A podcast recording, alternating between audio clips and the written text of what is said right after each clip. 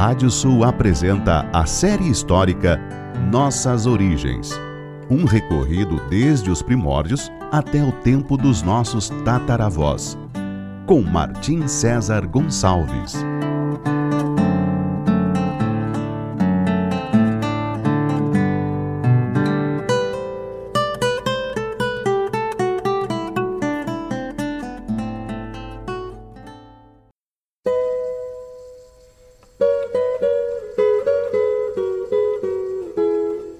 Série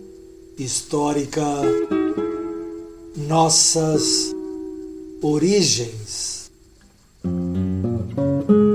da savana africana até a pampa ameríndia.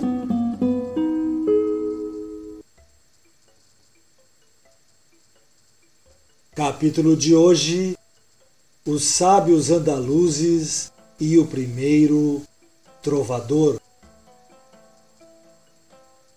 Os tempos de glória e esplendor da cultura de Al-Andalus haviam passado, mas seus rastros ficaram para sempre na região e seus ecos reverberariam por toda a Europa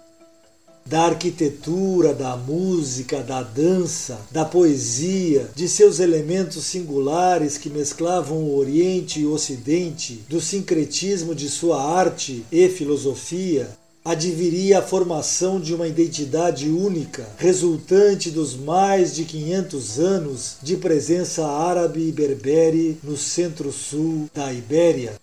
Além disso, o reino de Granada ainda se manteria por mais 250 anos como exemplo de um passado grandioso que se mantinha em um presente ilhado, mas ainda assim representativo do que fora o período muçulmano da história da Península Ibérica em seu final, Al-Andalus ainda foi capaz de legar ao mundo sábios como o cordobês Averroes, nascido em 1126, escritor de livros sobre medicina, filosofia, física, direito islâmico e linguística, e sua contribuição na difusão e no entendimento da obra de Aristóteles, um dos maiores gênios da filosofia de todos os tempos.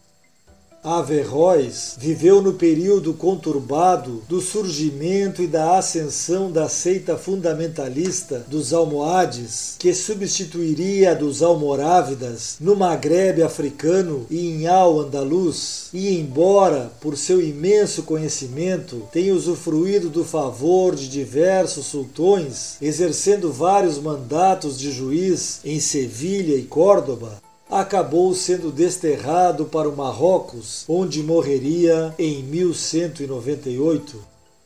O movimento que nasceu de suas obras e ensinamentos, com raiz na visão aristotélica do mundo, espalhou-se pela Europa, resultando inclusive em sua condenação pela Igreja Católica nos anos de 1270 e 1277 quase 100 anos, portanto, após o seu falecimento. O outro sábio, também nascido em Córdoba, foi o judeu Maimônides. Com o tempo, ele se tornaria a figura central do judaísmo medieval, tendo recebido sua influência daquela que foi considerada como a era de ouro do mundo intelectual árabe, vivida entre os séculos VIII e XIII. Nesse período, além de todo o conhecimento greco-persa que foi difundido pelos árabes, ainda houve o surgimento de inovações próprias, características de uma cultura que levou à fundação da primeira universidade do mundo, no Marrocos, em 859, a Universidade de Al-Qarawiyne.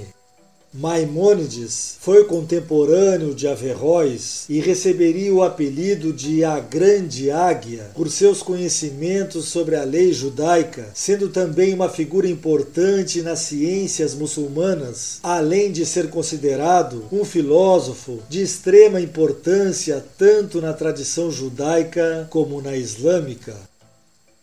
Quando Córdoba caiu nas mãos dos fanáticos almohades que obrigavam os andaluzes a escolher entre a conversão ao Islã ou o exílio, ou até mesmo a morte, Maimônides e sua família fugiram para o norte da África, levando uma vida nômade, tentando não serem descobertos pelos perseguidores berberes. Em 1160, doze anos após o começo do seu exílio, Maimônides se estabeleceu sigilosamente em Fez, no Marrocos. Mas sua reputação de sábio crescia vertiginosamente e ele começou a entrar na mira das autoridades almohades. A acusação para a apostasia, ou seja, a conversão e depois a negação da fé islâmica, era condenada com a morte, e isso ocorreu efetivamente com um de seus amigos judeus.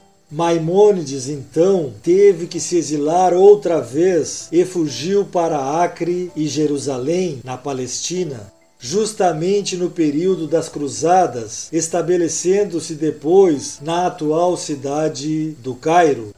no Egito, para poder sobreviver, dedicou-se à medicina, destacando-se tanto que foi convidado pelo sultão Saladino para ser seu médico particular. Além dessas funções, ele ocuparia o cargo de juiz e de administrador, nunca deixando de ser um líder religioso da fé judaica. Morreria em 1204 no Egito, seis anos após o falecimento do outro sábio, Averroes. Com eles, parecia se extinguir um tempo de luz e de conhecimento que foi capaz de trazer os saberes e filosofias do mundo antigo para um mundo novo que estava por renascer no Ocidente europeu. A cultura de Al-Andalus também se expandiu em forma de música e de poesia, sendo que um dos primeiros trovadores de que se tem notícia, Guilherme IX da Aquitânia, e que foi um dos líderes da primeira cruzada, bebeu das fontes andaluzas. Ele nascera em 1071 e crescera durante o apogeu das lutas entre Eucide, Alfonso VI de León e os Almorávidas. O pai de Guilherme, o duque Guilherme VIII da Aquitânia, havia conquistado a cidade fortaleza de Barbastro em 1064, na região de Aragão, e levado para Aquitânia, no sudoeste da França, o harém do emir muçulmano local. Ouvindo e vendo as dezenas de dançarinas e cantoras mouras em sua infância e adolescência, Guilherme, o filho do duque, acabou por se tornar um trovador e poeta que usava por temas de suas canções o amor e as mulheres, escandalizando seus pares e, ao mesmo tempo, introduzindo no lado cristão uma nova forma de expressão musical e literária.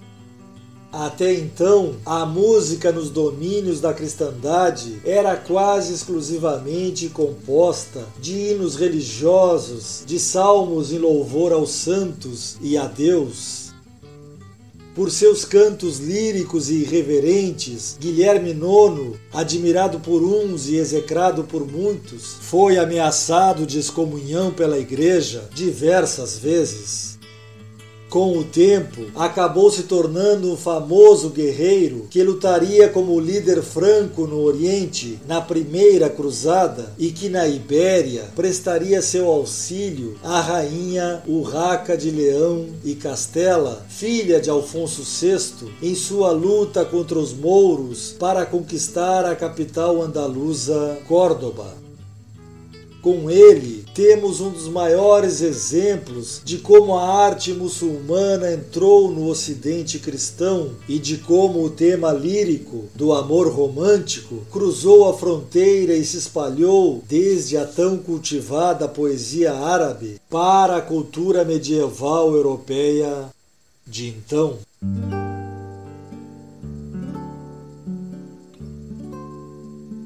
O intelectual judeu Maimônides, máxima figura do judaísmo medieval, nascido em Córdoba no tempo dos Almorávidas e que depois de exilado foi médico do sultão Saladino, unindo assim em seu destino a Espanha e o Oriente,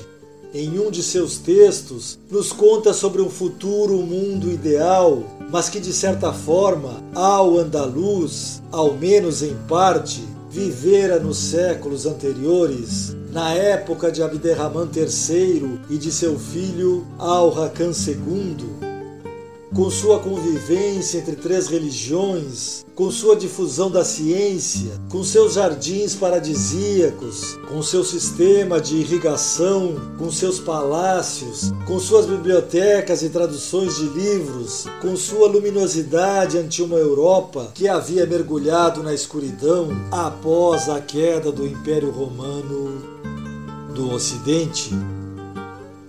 Sobre esse futuro possível, talvez baseado em um passado perdido, Maimônides escreveu: Naquela era não haverá fome nem guerra, inveja ou competição, pois as coisas boas fluirão em abundância e todos os deleites serão tão livremente disponíveis como o pó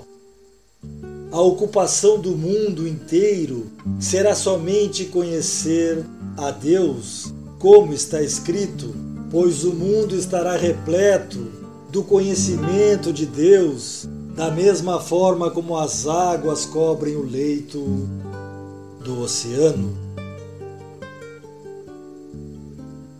No próximo capítulo falaremos sobre a Escola de Tradutores de Toledo. Até lá!